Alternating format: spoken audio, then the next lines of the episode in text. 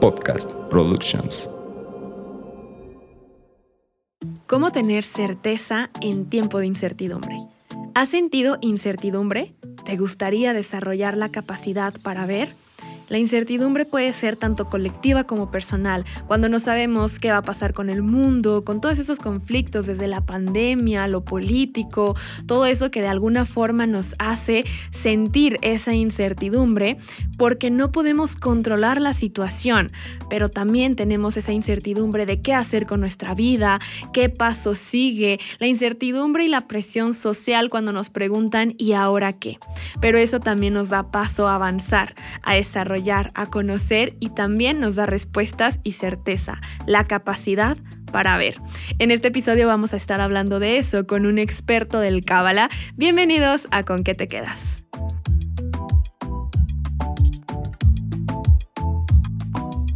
Hola a todos y bienvenidos a Con qué te quedas, este espacio de crecimiento personal y reflexión. En esta ocasión vamos a hablar de certeza en tiempo de incertidumbre con David Varela, que lleva 12 años dedicándose al Cábala, sobre todo en Latinoamérica y habla hispana. Ha hecho miles de cursos, tiene miles de estudiantes. David, muchísimas gracias por estar aquí y por compartirnos un poco de tu tiempo para compartir esta información que llevas tantos años estudiando, entendiendo y ahora espero que le quede muy claro a muchos personas y se queden con algo. Gracias, gracias Pamela, muchas gracias por invitarme a este podcast maravilloso y, y sí, aquí estamos para, para, compartir lo que las personas quisieran escuchar y, y, conectar y sobre todo en momentos difíciles que sé que muchos tenemos, a veces como lo mencionaste, ¿no? a veces de manera individual en nuestra vida o tal vez situaciones colectivas que nos pasan, ¿no? En, eh, como lo que pasó en los últimos años de, de la pandemia, cómo lidiar con todas esas situaciones, creo que es algo muy importante también para aprender. Exacto, que de aquí pueda salir una herramienta para que puedan entender un poco de cómo ayudarse en esos momentos. Así que lo primero que tendría que preguntarte, David, es ¿qué es Cábala? Para todas las personas que nos escuchan y no saben ni siquiera qué es Cábala, comencemos por ahí. Sí, la Cábala es una sabiduría espiritual que tiene más de 4.200 años. Eh, muchas personas recientemente han escuchado de Kabbalah, pero en verdad es, precede a todas las religiones, a la ciencia, y lo que la Kabbalah estudia es el porqué del universo, el porqué de la creación, por qué vinimos a este mundo físico, por qué vinimos a esto que llamamos el tiempo y el espacio, que es esta realidad física en la cual estamos, para qué estamos aquí. Muchas veces cuando estamos pequeños, este, nos preguntamos, ¿no? Y tenemos estas preguntas tal vez en nuestra cabeza, pero es una, es una respuesta muy profunda. Entonces los cabalistas a través de los, de las, de las, de, los milenios realmente han eh, alcanzado niveles de entendimiento, niveles de conciencia, eh, que nos ayuda también a entender un poquito de qué se trata la vida y qué venimos a hacer. Y más importante, cuando sabemos a qué venimos a hacer y qué venimos a hacer y cuál es el propósito de la vida, y empezamos a tener un propósito, empezamos a caminar empezamos a traer también más plenitud a nuestra vida. La palabra Kabbalah literalmente significa recibir y los cabalistas explican que estamos destinados a recibir muchísima más plenitud de lo que estamos recibiendo actualmente en nuestras vidas, pero tenemos que aprender cómo lograrlo y cómo llegar allá. Entonces, de eso se trata y enseñamos eh, clases de estas leyes espirituales. Le llamamos que es una sabiduría espiritual y eso lo vamos a hablar durante, durante hoy. Eh, vamos a explicar por qué la palabra sabiduría, que está relacionado también con la palabra certeza, eh, pero muchas personas piensan que es una religión o filosofía o creencia. Cuando empezamos a aplicar estas herramientas y estas, esta forma de ver la vida y literalmente actuar de manera distinta, eh, empezamos a ver resultados en nuestra vida, empezamos a manifestar más plenitud y de eso se trata. De eso se trata de poder realmente entender qué vinimos a hacer a este mundo y empezar a caminar hacia allá y empezar a manifestar ese, ese potencial que todos tenemos. Claro, creo que es como súper importante y bueno, desde ahí algunas personas van a empezar con incertidumbre y van a decir, pero, pero ¿cómo? Dame respuestas, ¿cómo voy a saber a qué vine? Eh, quieren esa certeza y creo que básicamente una palabra clave podría ser conciencia. Para el Kabbalah, la conciencia y el permitirte ver y ver más allá, creo que es algo clave, pero ya llegaremos a eso, pero me encanta como lo dices y yo sé, ahorita van a recibir esas respuestas de cómo ir integrando esto, cómo pueden desarrollar, entender más y aplicar a su vida de esta... Mm, eh, herramienta. Entonces, bueno, ¿por qué en Cábala se habla de certeza cuando en la mayoría de las prácticas espirituales se habla de fe? Bueno, la certeza, bueno, te voy a poner un ejemplo de, diferencia entre fe o de creer, por decir algo, creer en algo que muchas veces cuando, cuando nos pasan cosas en la vida, eh, como lo mencionas, ¿no? En la mayoría de las prácticas espirituales nos dicen, no, hay que tener fe en Dios, hay que creer que todo es para bueno, pero creer hay un espacio de duda todavía, ¿no? Siempre tenemos un, eh, estamos luchando con nuestra duda. Certeza es estar seguro. Entonces, por ejemplo, te voy a dar un ejemplo práctico para poder entenderlo. Si yo te digo a ti, te doy un, dato, ¿no? Te doy una receta de un, de, un libro de cocina, una, receta que yo hago en mi casa y te la, te la comparto. Entonces, eso es información que te estoy compartiendo. Tú lo vas a tener en tu cabeza, tal vez lo vas a anotar, eh, pero hasta que tú no hagas la receta y no la experimentes y no la pruebes, vas a tener dudas si realmente va a estar buena o no va a estar buena. ¿Estás de acuerdo? Esa es la diferencia entre certeza y fe, o entre certeza y creer. Creer no necesariamente eh, nos lleva a tomar acción. Es simplemente, es importante. No, ok, es importante creer. Es importante creer que lo que te estoy diciendo es correcto. Tener certeza ya es algo mucho más personal. Es tener sabiduría. Cuando tú sabes eh, que, la receta está buena porque la experimentaste, cuando tú sabes que hay causa y efectos en nuestra vida y cuando empiezas a sembrar semillas distintas, empiezas a manifestar una realidad distinta, no le necesitas creer a nadie, tú lo sabes, es tuyo, es tu sabiduría, es tu conocimiento, tu entendimiento de la vida. Entonces, cuando hablamos de que la Kabbalah se basa en saber y no en creer, por ende se basa en experimentar y no nada más llenarse de información en la cabeza tenemos que llevar, cuando empezamos a estudiar, tenemos que llevar eso que estamos estudiando a un nivel práctico en nuestras vidas. Y cuando lo empezamos a llevar a un nivel práctico en nuestras vidas, empezamos a tener certeza que es así. ¿No? Ya no le tenemos que creer a nadie, empezamos a ver las cosas de manera distinta. Entonces, eh, esa es eh, en esencia, por eso es que los cabalistas hablan de certeza, porque no es suficiente nada más creer. Cuando nos quedamos en estado de creencia, significa que todavía no hemos todavía trabajado lo suficiente en nosotros y, no hemos visto los resultados, tal vez no hemos tomado, ¿no? Otro ejemplo que te doy, por ejemplo, cuando una persona que se va a tirar de paracaídas, ¿no? Cuando antes de montarse la gente le dice, no, es increíble, es increíble, es increíble. Cuando está en el avión está lleno de miedo, está lleno de dudas. ¿Será que se va a abrir? ¿Será que va a ser increíble? ¿Será que me va a morir del miedo? No sé cuál va a ser la experiencia. En el momento que lo hace y salta y tiene una experiencia, esa experiencia lo lleva a saber que es increíble, que son dos estados de conciencia totalmente distintos. Uno puede estar lleno de oscuridad y el otro puede estar lleno de luz. Entonces esa es la diferencia realmente entre creer y saber, o entre fe y certeza. Y me parece súper bueno porque ahora que se entiende de esta forma más desglosada, estamos entendiendo que básicamente esa certeza viene de tomar acción de no quedarte simplemente en me dijeron, me contaron, entendí, estudié, leí, sino aplícalo a tu vida para ver ese resultado. Pero yo sé que las personas ahorita siguen escuchando y como mencioné desde un principio la incertidumbre de, pero ¿cómo? Y eso es algo muy común, que de hecho siempre me escriben también por mensaje y me dicen de que, pero ¿cómo suelto? ¿Pero cómo hago? ¿Pero cómo? ¿Pero cómo? ¿Pero cómo? Yo siempre les digo que el primer paso es haciendo. ¿Cómo? Haciendo. O sea, empieza, empieza empezando, aunque suene súper redundante, realmente el primer paso es que tomes acción. Pero cuéntanos, David, ya conociendo esto también, ¿cómo pueden conectar con esa certeza? Ya hablamos un poco de eso, pero dinos tú cómo conectar con esta certeza. So, la forma de, tener conexión, la forma de tener conexión es primero aprendiendo, ¿no? Eh, te voy a poner otro ejemplo, ¿no? Cuando tú tienes una relación, vamos a decir una amistad nueva, tú primero conoces a la amistad y primero ves de qué, de qué se trata y, de, y, empiezas a conocer este, eh, qué piensa y cómo ve la vida. Entonces, eso va a desarrollar una especie de confianza, pero esa confianza no se pone a prueba hasta que tal vez tú tomes acción y la, y la pongas a prueba. Por ejemplo, le compartes algo muy personal o le prestas dinero y te lo devuelve, o me explico, entonces ya se va fortaleciendo a través de las acciones, a través de exponerte un poco. Entonces sí, al principio la forma para realmente llegar a tener más confianza es conocer.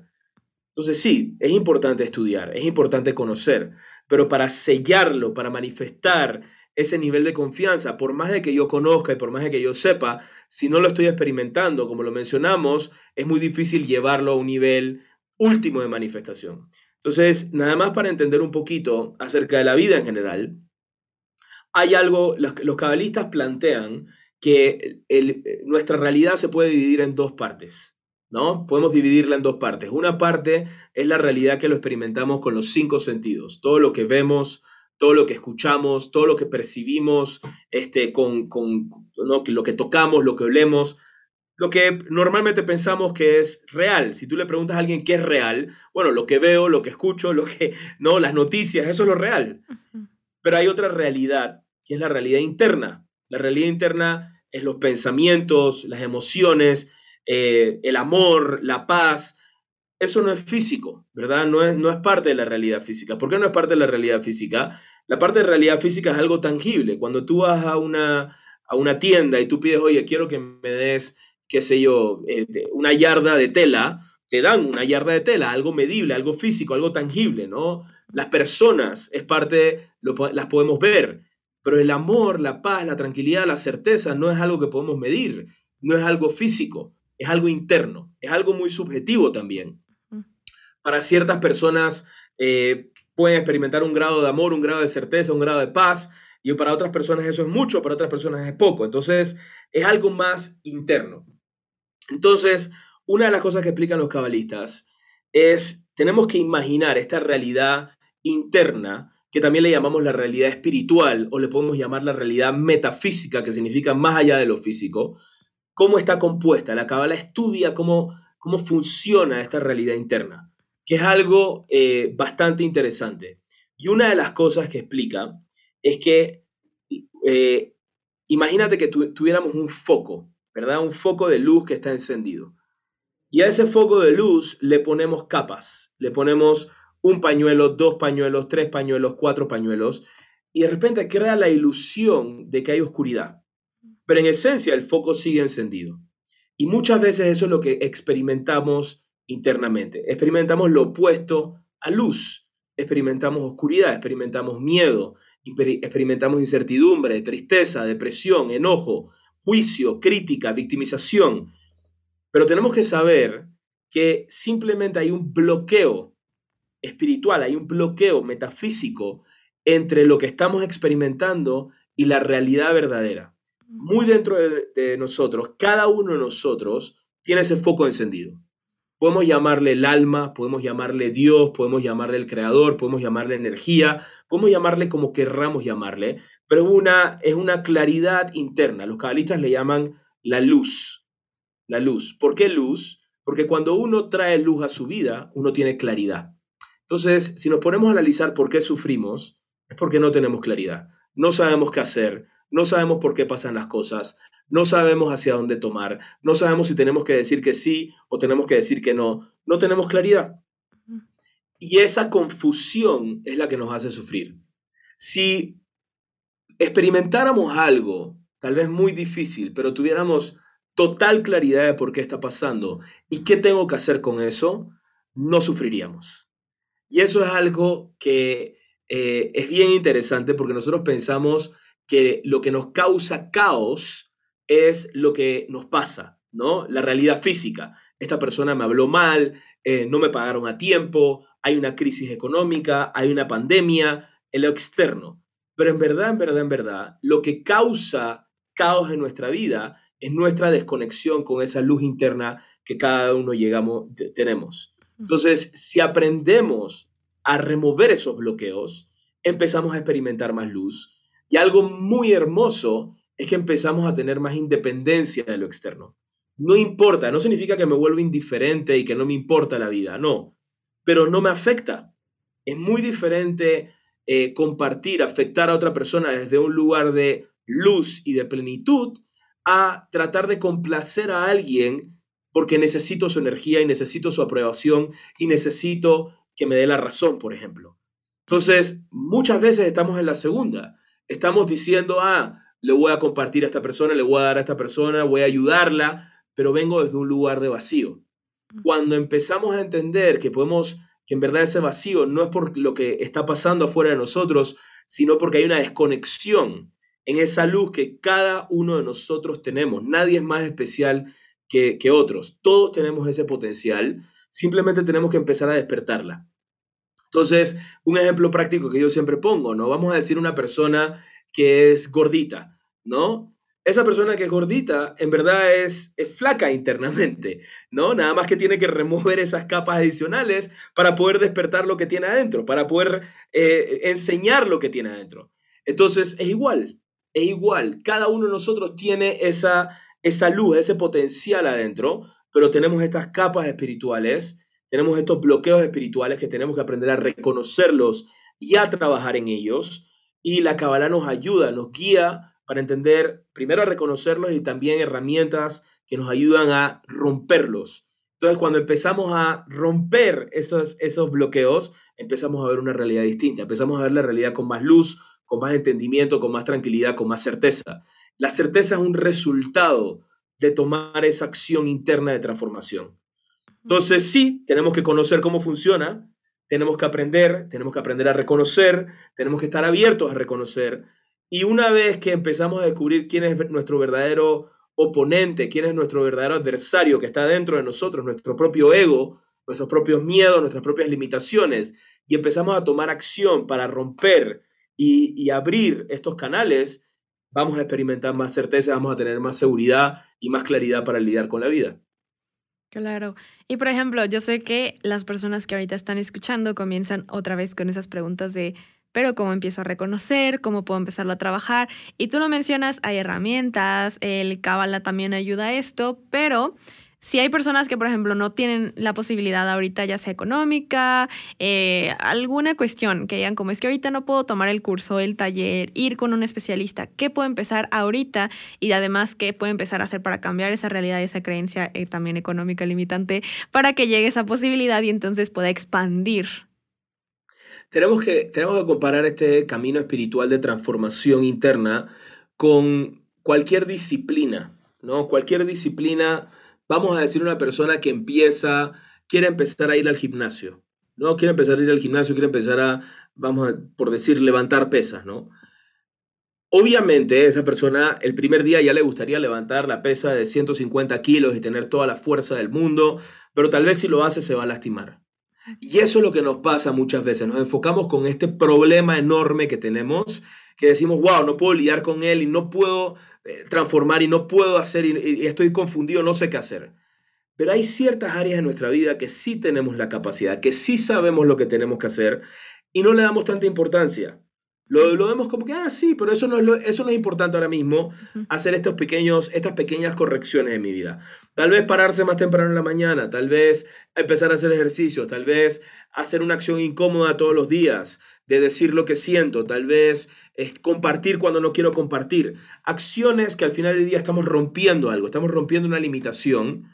Si yo todos los días me aseguro de hacer algo, una pequeña acción, que yo digo, ¿sabes qué? Esto me está ayudando a transformar, a ser una persona distinta, eventualmente vamos a tener la fuerza, así como una persona que si todos los días va y camina 20 minutos, después va a poder caminar 30, después va a poder correr 30, después va a poder, y va creciendo físicamente, espiritualmente también vamos creciendo, nos vamos fortaleciendo y vamos viendo, este, y vamos viendo, vamos lidiando con situaciones más desafiantes que tal vez en ese momento no podemos.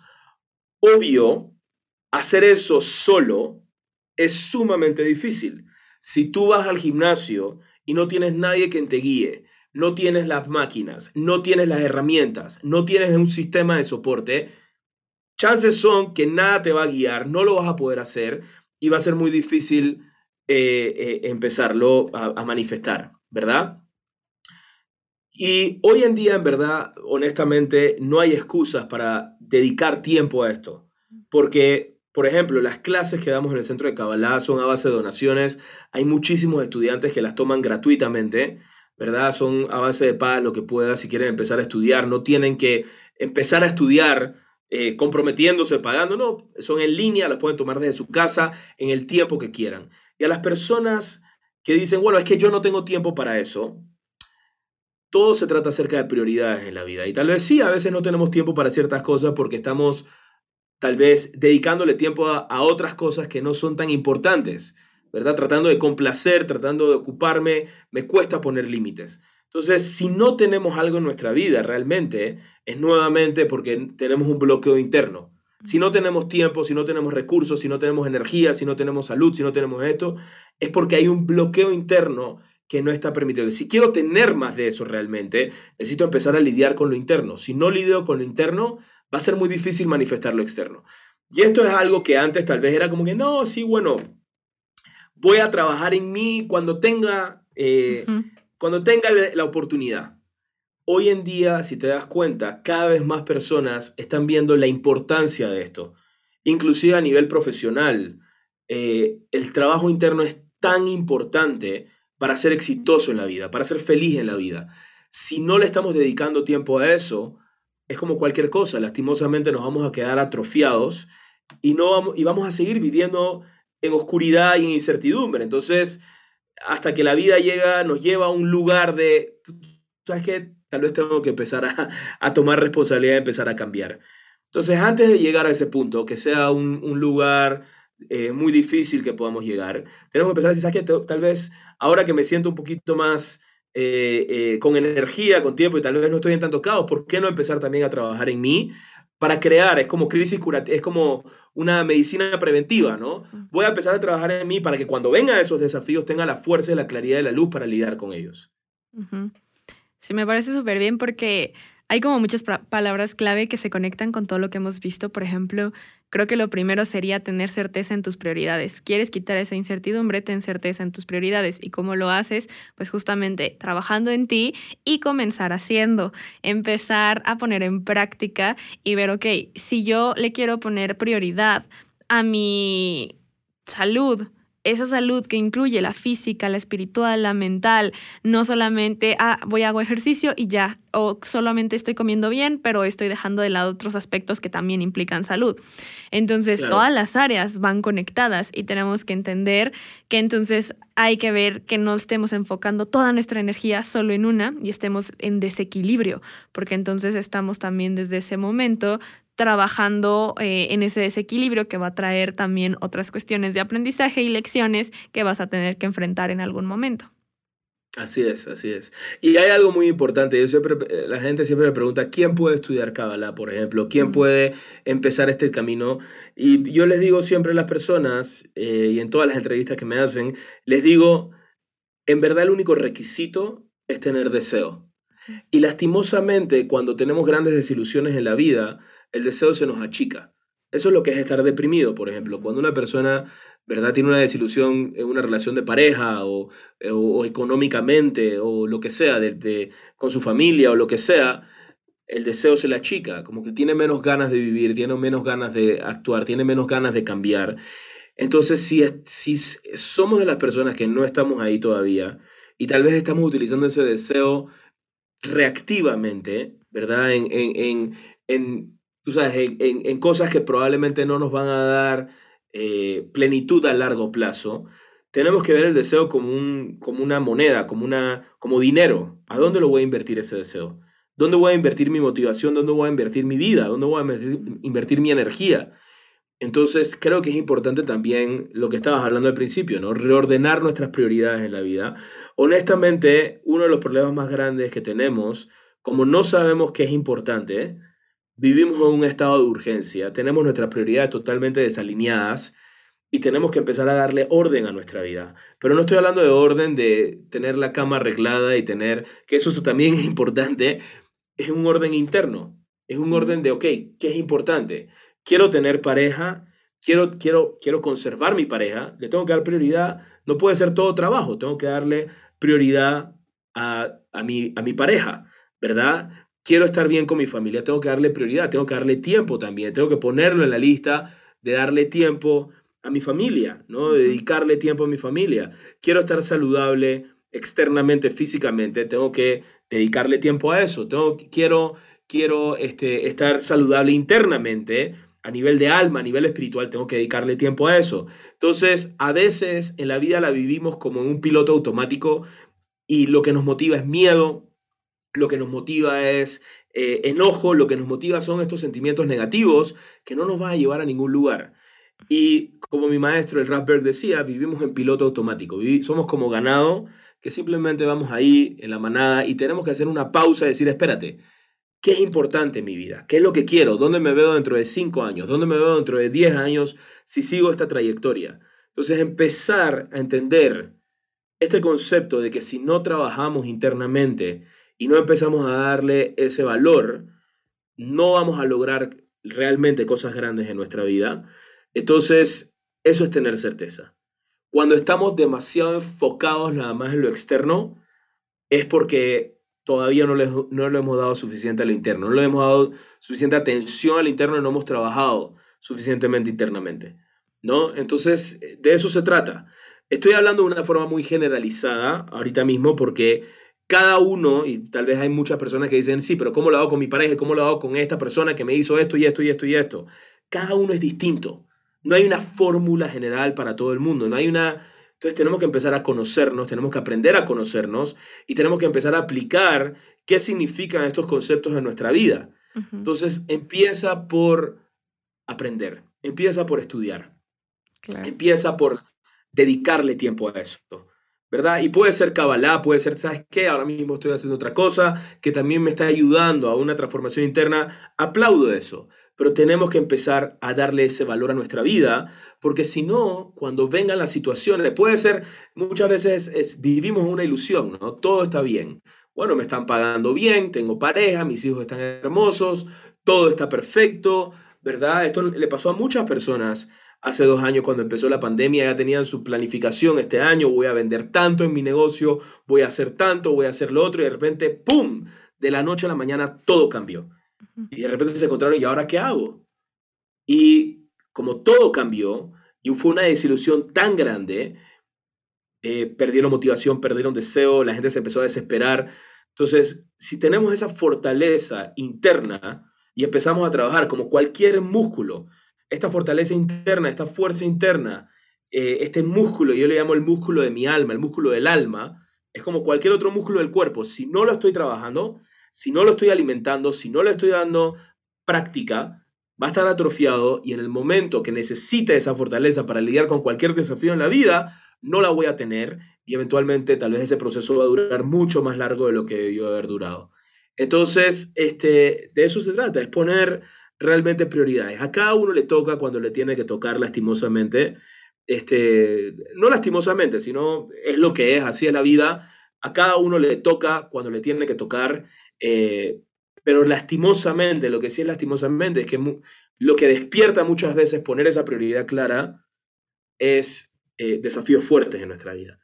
Entonces, si, si, como le digo, ¿no? si empezamos a pensar preventivamente y empezamos a trabajar internamente, tal vez cuando lleguen esas situaciones no van a ser tan caóticas como muchas veces las experimentamos.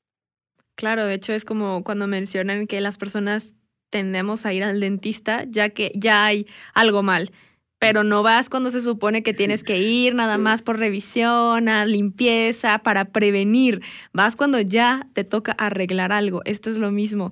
Cuando llegas a ese punto de quiebre, cuando ya estás buscando una solución porque estás tocando fondo y ahora si quieres ir hacia arriba, siempre les he dicho que son como avisos que te van poniendo brevemente, de manera linda, de una forma que sea mucho más fácil, que lo puedas entender. Y ya que no lo entiendes, pues ahora sí te va a tocar el estrellarte contra la pared para ver si así ya después pones atención en eso que te estaban diciendo y advirtiendo desde antes, pero cada quien tiene su ritmo y su forma de aprendizaje. Y de hecho eso lo estaba también escuchando recientemente y creo que es muy importante el reconocer también el no compararse con los tiempos de otros, con los ritmos de otros y como tú lo dices, dejar de vivir en ese modo automático en el que te pongas aquí y ahora, dejar el pasado, dejar el futuro y poder agradecer, estar conectando aquí para poder saber qué es lo que ya trabajaste, qué es lo que ya tienes y qué es lo que ahorita tú deseas trabajar, ser, hacer porque eso te va a dar la clave también de hacia dónde ir. La incertidumbre viene de esa ese, cuando te quitan el control y entonces ya no sabes para dónde, te quitaron esa idea futuro, eh, te quitaron lo que había pasado y entonces toca, ok, bueno, desconéctate de esa idea y ahorita, ¿qué puedes hacer? ¿Qué certeza puedes tener en este momento? Así es, así es. Y algo que te, algo que te, eh, que te preguntaste al principio de cómo encontrar el propósito, eh, primero hay un propósito colectivo, ¿verdad? La humanidad tiene un propósito, la existencia tiene un propósito, esta realidad física tiene un propósito. Entonces vamos de lo general a lo particular. Para poder entender mi propósito en la vida, tengo que entender cuál es el propósito de la creación, cuál es el propósito de que existen los seres humanos, de que existe esta realidad, de que existe este escenario, cuál es el propósito.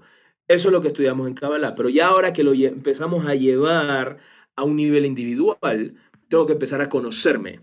Si no me conozco, y a veces, ¿qué significa conocerme? Estar abierto. Si soy una persona controladora, por ejemplo, porque tengo mucho miedo de lo que va a pasar. Si yo digo, no, yo no soy controlador, no, yo no soy así, yo no soy así, y tengo esa, ese miedo a aceptarlo, ese miedo a verlo, ese miedo a reconocerlo, no lo voy a poder cambiar. Mm. Entonces se necesita también una apertura de corazón, se necesita mucha humildad, porque tal vez a una persona se le puede decir el propósito de su vida, pero si la persona no está abierta, le va a entrar por un oído, le va a salir por otro. Entonces es un proceso gradual también de entendimiento. Cada vez que vamos creciendo, y es un trabajo de vida, cada vez que vamos creciendo y vamos fortaleciendo ese músculo, vamos entendiendo más nuestro propósito. Entonces no es algo que está escrito en un libro o una bola de cristal o que, o que simplemente se lo preguntamos a alguien y ya nos lo va a decir. Es algo que vamos revelando pero a medida que vamos revelando y a medida que nos vamos dando cuenta, es parte de esa fuerza espiritual y esa claridad y esa certeza de lo que tenemos que hacer en cada momento, vamos también eh, tomando acción, vamos teniendo más claridad, vamos evolucionando. Entonces, el entender, todo el mundo me dice, ¿qué vine a hacer a esta vida, David? Sí, eso es algo muy, ese, ese es el regalo realmente del trabajo. Es entender, imagínate si tú supieras qué viniste a hacer en cada momento, a cada momento, en cada hora, cada segundo, fueras la persona más contenta del mundo. Porque estuvieras segura de que lo estás haciendo lo que viniste a hacer. ¿Me explico? Y segura de que estás creciendo y segura, ¿no? Entonces esa seguridad te da felicidad, te da independencia. Entonces eso es un resultado también de trabajar. Entonces empieza, y esa es la forma en que empezamos a, aprender esta sabiduría, empieza por entender en términos generales cuál es el propósito de la vida, ¿verdad? Los conceptos que obviamente se llevan también a nivel personal. Y después, ok, ¿qué significa esto para mí? ¿Qué significa el ego para mí? ¿Qué significa mi negatividad? ¿Qué significa compartir para mí? ¿Qué significa para mí poner límites? ¿Qué significa para mí eh, ser proactivo, ser causa en mi vida. Todos estos conceptos son muy personales. Entonces necesitamos también aterrizarlo y eso lleva un proceso. Entonces en el centro de Kabbalah tenemos, damos las clases, pero después también los estudiantes que ya empiezan a tomar esto más serio, esta transformación, les damos la oportunidad también de que trabajen con un maestro para guiarlos y para ayudarlos a que puedan ver ellos mismos. No es que el maestro le dice, no es que tú tienes que hacer esto, que ellos mismos puedan ver qué es lo que tienen que trabajar y qué es lo que tienen que empezar a trabajar. Entonces te da un norte, ¿no? Y cuando empiezas a trabajar y empiezas a tomar acción y empiezas a, crear esos hábitos y a transformar eh, esos hábitos negativos en hábitos positivos, empiezas a ver un resultado. Entonces te motiva, dices, wow, esto funciona, que sigue, y que sigue, y que sigue. Y así vamos creciendo y vamos trayendo más luz y más claridad y más certeza a nuestra vida. Claro, creo que es súper importante el que reconozcan que existen demasiadas herramientas y que esas herramientas les pueden ayudar a encontrar ese camino, esa certeza, esa seguridad, pero sobre todo esa sanación que se necesita para poder expandir y co-crear. Pero también hay una incertidumbre que no hemos tocado exactamente y es pues qué hacer cuando lo que está fuera de tu control es a nivel mundial, cuando es algo que está sucediendo, que dices, ok, a nivel energético, ¿qué puedo hacer? ¿Qué puedo aportar? ¿Cómo puedo ayudar en ese aspecto cuando se trata de guerras, cuando se trata de pandemias, cuando se trata de algo que de todos modos me genera una angustia, una incertidumbre y que yo sé que si uso la ley de atracción, que yo sé que por más que pida y todo, pues a lo mejor una persona cree que, va, eh, que, no, que no va a generar un impacto, pero sí lo va a generar de alguna forma. Entonces, David, cuéntanos, ¿qué se puede hacer en esos casos?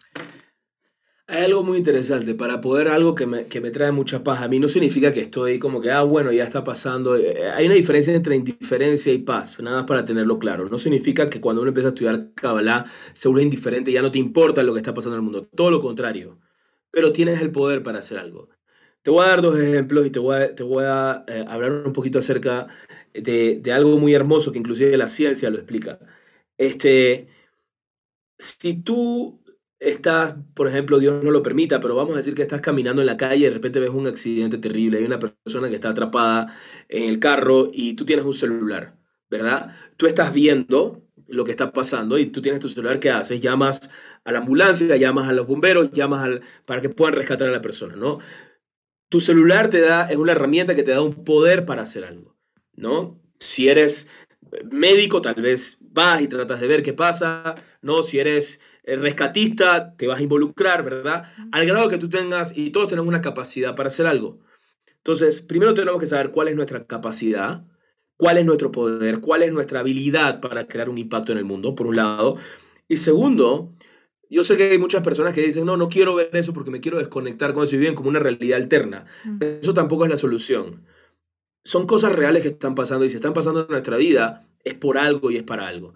Entonces, eh, cuando no sabemos qué hacer, no sabemos con nuestro poder o estamos viviendo una ilusión alterna, entonces invitamos al caos y la incertidumbre en nuestra vida. Entonces eso también es parte del crecimiento. Pero en términos generales, ¿por qué ocurren estas cosas a nivel individual y colectivo? ¿Por qué ocurren desafíos en la vida? Y hay algo muy interesante. Este, Einstein le, le llama al universo, a este escenario en el cual vivimos, el tiempo y el espacio. Tiempo-espacio. ¿Por qué? Porque hay tres dimensiones de espacio y una dimensión de tiempo. Eso, cualquier evento que suceda, sea bueno o malo, lo podemos identificar teniendo esas tres dimensiones de espacio y una de tiempo. Por ejemplo, si yo tengo una cena y quiero invitar a alguien a mi casa, yo le tengo que decir la dirección de mi casa. Y la dirección de mi casa tiene tres componentes. Tiene la calle, tiene el número y tiene el piso, si hubo un apartamento, mm. ¿no? Si no me faltan una de esas tres componentes, la persona no sabe dónde es. Mm. ¿Estás de acuerdo? Ahí te está hablando de las tres dimensiones, largo, ancho y alto. Pero también le tengo que decir cuál es la hora. Si no le digo cuál es la hora, se pierde el evento. Sí va a saber dónde es, pero no va a saber cuándo es. Entonces, el dónde y el cuándo se refiere a este mundo físico. Todos los eventos que suceden en este mundo físico están en el tiempo y el espacio. Ahora, ¿para qué? ¿Por qué se creó el tiempo y el espacio? El tiempo y el espacio permite el movimiento. El tiempo y el espacio permite el cambio. Si no hubiera tiempo y no hubiera espacio, es más, la ciencia describe que en los eh, momentos justo antes del Big Bang no existía el tiempo y no existía el espacio. So, el tiempo y el espacio fue algo que se creó, tuvo un inicio. Antes de eso no hubo tiempo y espacio. La Kabbalah se pregunta entonces, ¿para qué se creó el tiempo y el espacio? ¿Por qué se creó el tiempo y el espacio? Entonces, el tiempo y el espacio permite movimiento, permite transformación, permite cambio. Eso lo que nos dice es que el propósito de esta vida, el propósito de este escenario, el propósito por el cual nacemos, vinimos a este mundo de movimiento, a este mundo donde hay tiempo, donde hay espacio, es para cambiar. Si no estamos cambiando y nada más somos buena gente, somos buenas personas porque nos estamos comparando con el resto, como lo dijiste, sabes que yo relativamente soy bueno, no siento que tengo que mejorar. Entonces hay una, hay una, hay una frase que, que mi maestro dice, no vinimos a este mundo a ser buenos, vinimos a ser mejores. ¿Qué significa esto? Constante cambio, constante cambio y sobre todo cambio interno. ¿Qué pasa? ¿Qué pasa cuando no cambiamos? ¿Qué pasa cuando vamos, cuando estamos haciendo lo opuesto o no estamos haciendo lo que a lo que vinimos a hacer, ¿no? Si, si, si alguien eh, lo contrataron en una empresa para que sea, qué sé yo, el contador, y él dice, no, no voy a contar, sino que voy a empezar a hacer hamburguesas, va a tener consecuencias, lo van a votar, ¿verdad? Va a tener causa y efecto. No es porque es mala gente o alguien, o alguien la tiene contra él, no, no está haciendo lo que, a lo, que fue, a lo que vino. Si no entendemos que vinimos a cambiar y a transformar y a evolucionar internamente, la vida, el cosmos, se tiene que asegurar que cambiemos. ¿Cómo se asegura que cambiemos? A través de los desafíos. Hay una, hay una historia muy poderosa que un estudiante mío una vez fue a Japón. Y estando en Japón vio, wow, la sociedad, eh, eh, bueno, los diferentes temas de lo que estaban pasando allá totalmente distinto a nuestros países acá en Latinoamérica. ¿no? Por ejemplo, eh, el pavimento de la calle era un, un, un componente que era, hacía que los, los ancianos que si se caían no se lastimaran. O sea, otra cosa, ¿no? Había mucha ocupación, mucho respeto por los demás.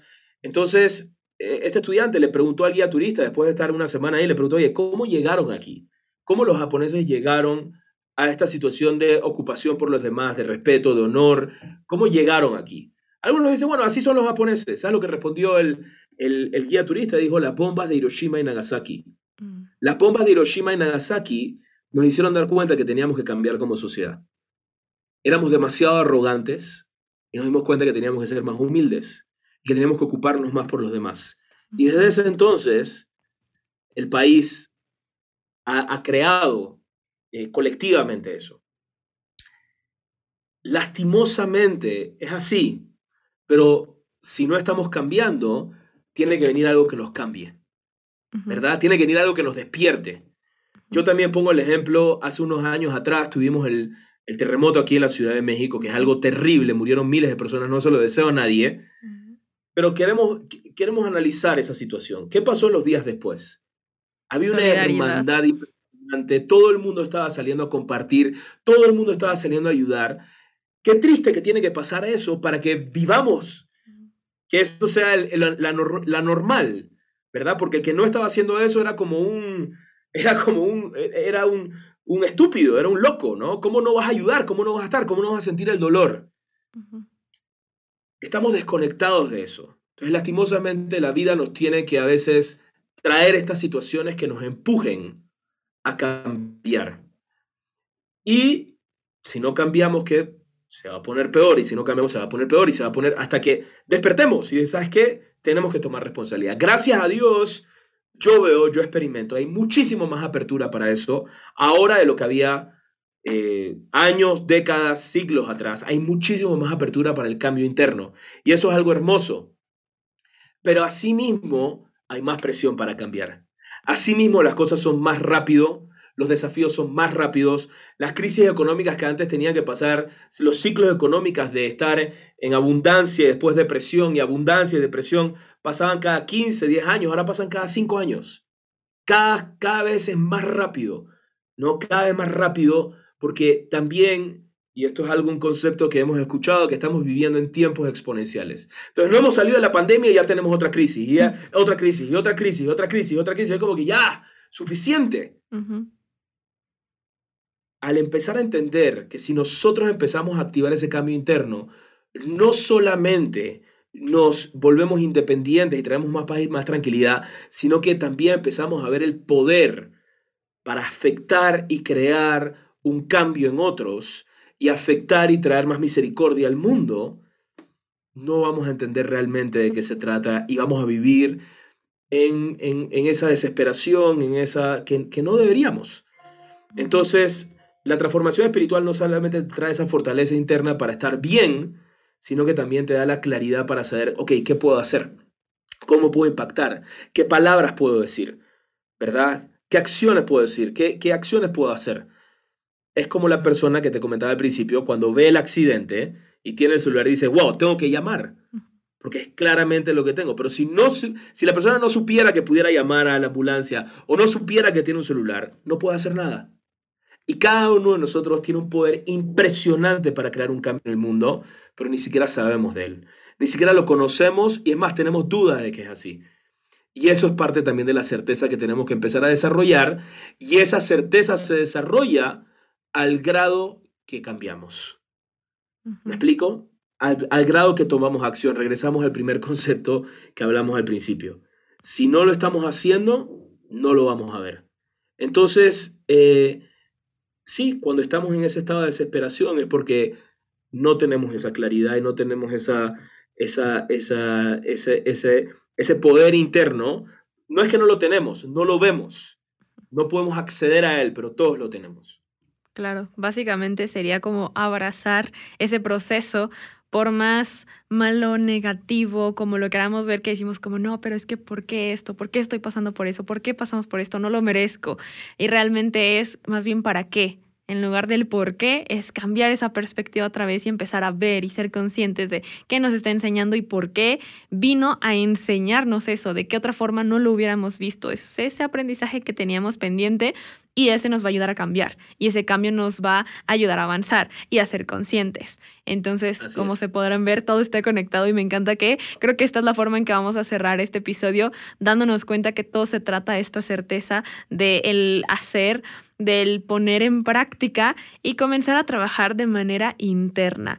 David, de verdad estoy súper agradecida por todo lo que nos compartiste hoy, por toda esta información que nos estás brindando y por cómo nos ayudas a darnos cuenta de que tenemos muchas herramientas internas y que simplemente se trata de ponerlas en práctica y de buscar cuál resuena con nosotros y ser más conscientes. David, en verdad, muchísimas gracias y este es tu espacio si quieres dar una última reflexión, algo que tú digas, yo no me voy de aquí sin decir esto porque con qué te quedas.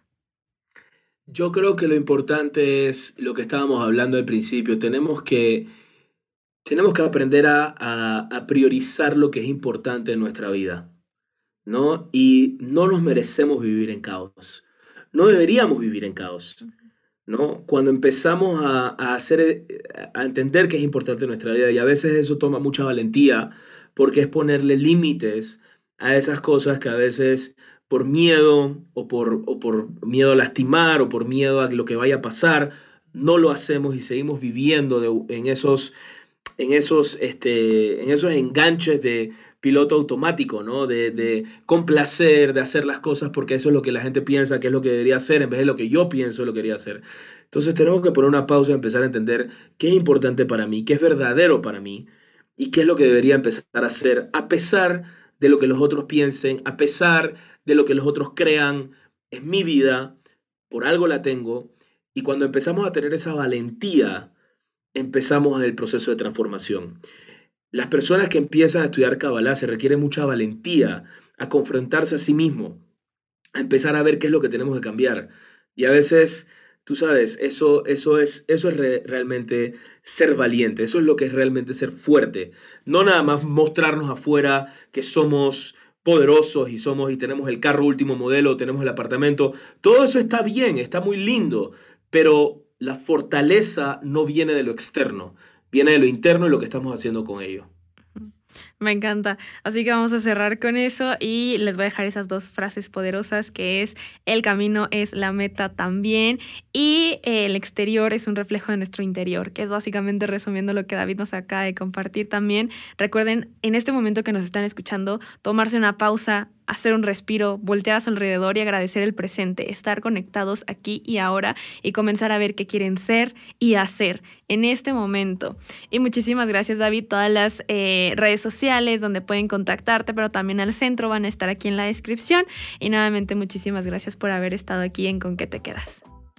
Un gracias, gracias a ti por invitarme, ponerle gracias a todos ustedes por, por hacer esto posible. Un abrazo enorme a todos. Muchísimas gracias y recuerden que nos pueden escuchar en cualquier plataforma de audio como Con qué te quedas y en redes sociales nos encuentran como arroba pam1111.